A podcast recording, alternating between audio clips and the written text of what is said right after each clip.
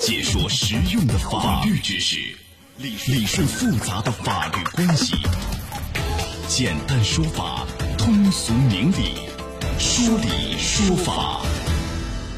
好，接下来进入到高爽说法的说理说法，我是主持人高爽，继续在直播室问候您。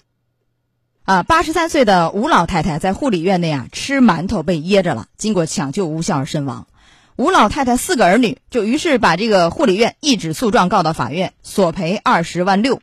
那么这样一起案件呢，最近在我省的沛县人民法院一审宣判了。法院到底会怎么判呢？护理院担多大责任？二十万六都能得到法律支持吗？哎，我们今天来讲一讲。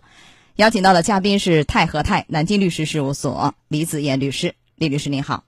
啊，高爽你好，听众朋友们大家好，欢迎您做客节目。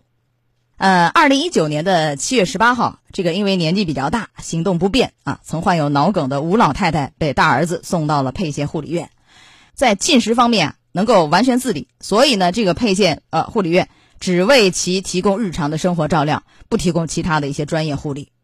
结果在八月十二号，大概是上午，护理院的这个值班护士李某听到了这个呼叫铃声，赶快就跑过去，发现老人啊嘴唇发紫，不能交流，于是判断是噎着了。然后呢，就喊来这个科室工作人员进行这个抢救。四分钟以后啊，老人嘴里吐出了少量的馒头碎渣啊，但是情况没有缓解。于是呢，幺二零赶到以后呢，老人经过抢救，最终是宣布死亡。老人身亡以后，这四个儿女向沛县人民法院提起诉讼，要求赔偿死亡赔偿金、丧葬费、精神损害抚慰金等等，一共是二十万六。这个案件是这样：这个老人死亡以后呢，就是没有做尸检。已经火化了啊，无法进行司法鉴定。那我们就想问一下，在无法鉴定死因的情况下，像这样的护理院担多大责任呢？您分析一下。其实还是一个举证的责任问题，因为没有尸检，所以他无法有一个具有权威的生效的一个文书，明确说这个死者死亡和某事件之间存在一个直接的因果关系，所以会导致这个死者家属在进行。这个举证的时候要承担更多的其他的间接责任的一些举证，这个是没有尸检报告最直接的一个意义。举证完了以后，我们现在不知道这个原告一方有哪些证据，也不知道被告有哪些证据。问题在这样的一个情况下，啊，前期你看老人在入院护理的时候，生活能力评估啊是显示可以在进食方面完全自理。在这样一个大背景下，法院会怎么判？像这样的护理院啊，担多大责任？老人在你这儿吃这个东西噎死了。您都分析一下这个怎么来判定法理？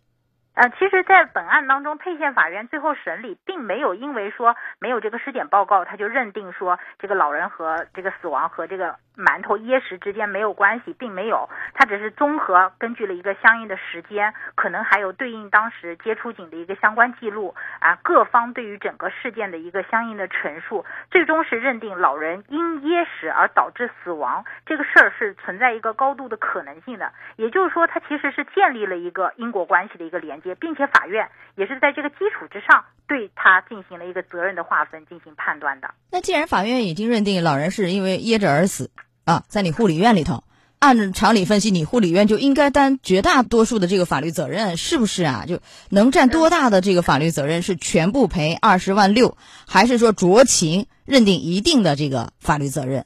首先，因为什么原因去世，这个是本案的一个基础事实。但是，这个护理院在这个基础之上，我是否应当承担责任，以及应当承担多大的责任，这是第二个问题。本案当中，实际上他并没有认为百分之百的责任应当由护理院承担。呃，某种程度上来说，他是接受了护理院的相关的一个辩解，因为你进院的时候，你是认为是一个自理的一个进食的一个状况。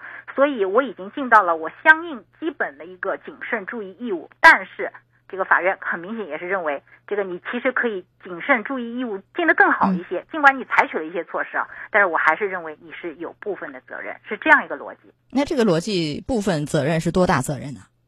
这个法院最终是按照百分之二十的责任进行了一个对应比例的责任承担。那他这个百分之二十是怎么来的呢？人们就很奇怪，为什么不是百分之三十、百分之四十、百分之五十？是吧？你说老人这个吃东西自己不小心，可能有一定的原因被噎着了，那你这个护理院没有尽到一定的看管呐、注意义务啊，是否应该尽更大的一个法律责任？为什么是百分之二十？首先，这个法院它有一个自由新政的一个范围，这个比例问题，其实法院自由新政决定的。第二，我们可以明显的看到法院的审判逻辑，首先是认为主要责任在老人自己。然后，哦，护理院在这个过程当中有责任，但是是一个比较轻的责任，并且一般情况下，咱们遇到的，比如说交通事故，很明显的主责和次责一般是用七三来开的。但是为什么这里是百分之二十呢？因为老人在一旦发生这个事件之后，他时间比较短的时间内，是很快就有护士跑进去了，对他现场也采取了比较就是科学的这种救助方法，他用了一个就是当胸进行一个抢救的一个模式，尽管没有抢救过来。他这种及时救治的行为，实际上已经减轻了这个医院的相应的责任，可以视为他尽到了部分的护理责任啊。按理说应该是三七开，基本上就是所谓承担次要责任嘛，是吧？百分之三十左右。但是您说在这个环节上尽到了一定的这个注意义务、抢救义务，所以再酌情减百分之十，那就百分之二十的一个责任啊。是的。那这个案件后来你看，沛县法院是判。按照这个百分之二十责任去赔偿原告啊，一共支付各项费用是三万八千八百零八块四，这是这样一个。但我们也看了一下类似案件，似乎在前不久也有相关的一些报道，好像呢也不是承担百分之百的一个责任，就是护理院啊，大概百分之七十左右。哎，有一个案件是赔了十四万等等，就是这种案件的判罚，因为一般老百姓会认为什么呢？我人送到你这个护理院，而且是噎死的，你这个照顾不周啊。你没有尽到注意义务，那你肯定要全赔呀。但事实并非如此啊。我们看另外一起案件，大概是承担百分之七十左右，赔了十四万。这个和人们的想象有一定差距。您给解释一下这个法理，就是从哪些方面来判罚？为什么本案当中他采取的是一个最终是以侵权责任？呃，过错的比例来进行一个认定呢？因为你按照他的一个寄养服务合同来说，你没有相应对应的证据认为这个护养院有违约行为，特别是在老人明确之前有相应的评估，又是在进食过程中出现的意外，你无法认为是因为护养院存在违约导致出现了这个死亡的事件。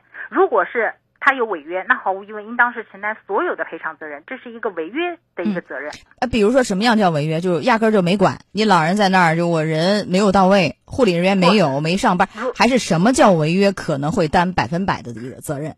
呃，如果护养院在这个履行自己的护理义务的时候，比如我明确了这个老人的进食就应该是我护士陪同，或者是我看护，或者是由我来喂食，进食过程当中产生的这个。所有的意外事件，那毫无疑问应当由护养院来承担责任。但是本案当中，恰恰是因为缺失了这个合同义务的一个描述，并不要求护养院这个要喂食或者有人员陪同，所以它就不存在违约责任。这个其实给我们大家也提了一个醒，就是你在特别是对这种老人承担相应义务的时候，你的义务划分的越仔细、越详细，就意味着护养院它的责任就更明确，避免在事后产生就是你无法追责的这种情况。那也就是说，这个案件如果说前期经过评估，这个老太太她是需要去全方面照料，自己不能进食，需要人喂养，而这一点也写到合同里，啊，需要有人去喂养啊，去进食。那么一旦是出现这个，比如被噎身亡，所有的责任百分百全是这个护理院去承担，是这个道理吗？是的，因为你的那个护养的义务要求越高，也意味着我支付的费用越高嘛。我既然合同我收的权利越多，那我承担的义务就应当越多，这个是其实是相辅相成的。所以说，这个关键还是把它前期落实到合同上，啊，这个是非常重要。因为现在越来越多的老人会选择走进养老院啊、护理院等等，呃，但是这个呢，一方面也会有顾虑，比如说会容易受伤啊，产生一些纠纷啊，这个也会有很多的问题。所以前期把这个合同做实做细就显得非常重要。怎么样把这个合同做实做细？比如说我如何来约定？您给细化着讲一讲，注意哪些事项？这个送养的时候，你首先应当明确老人当时的状态，他是自理的、办理的，还是不能理，还是说有一个就是渐变式，我每隔多长时间评估一段，详细的约定养老院的护理标准是什么，它的方式是什么，单人陪同还是轮班，还是值班，还是说经呼叫之后我再前去？你约定的越明细。越明确，那么对于双方的这种保护就越到位。当然，你也可以对这个护理人员进行一些标准上的要求，是否经过专业培训，然后有多少人、多少轮岗等等，这也是咱们这个主体在发生问题以后，我事后可以向护养院进行追责的相关的一个基础。对，这也是这个案件给我们的一些提示吧，是吧？前期的防范啊，这个把它合同做好非常重要。所以我的想法，因为你搞不明白。那，特别是你到那儿把老人、把家人送到那个什么护理院，对方拿出一个格式文本让你签，你也搞不清就签了。这个其实不妨呢，请专业人士帮您把一把关，或者哪怕我请哎专业人士和我一起去，对吧？那草拟一个这个附加协议条款都可以把这个合同做实做细，双方协商好非常重要。当然也是希望这个护理院哎作为有偿向老年人提供生活服务的机构，不断完善自身的这个软硬件设备啊，定期对聘用的护理人员进行培训，提高护理人员责任心，才能避免意外发生，这才是一个正道。好，来到这儿结束我们的说理说法，稍事休息，马上进入到维权法宝。高爽说法节目收听时间。首播 FM 九十三点七，江苏新闻广播，十五点十分到十六点；复播 AM 七零二，江苏新闻综合广播，二十二点三十到二十三点。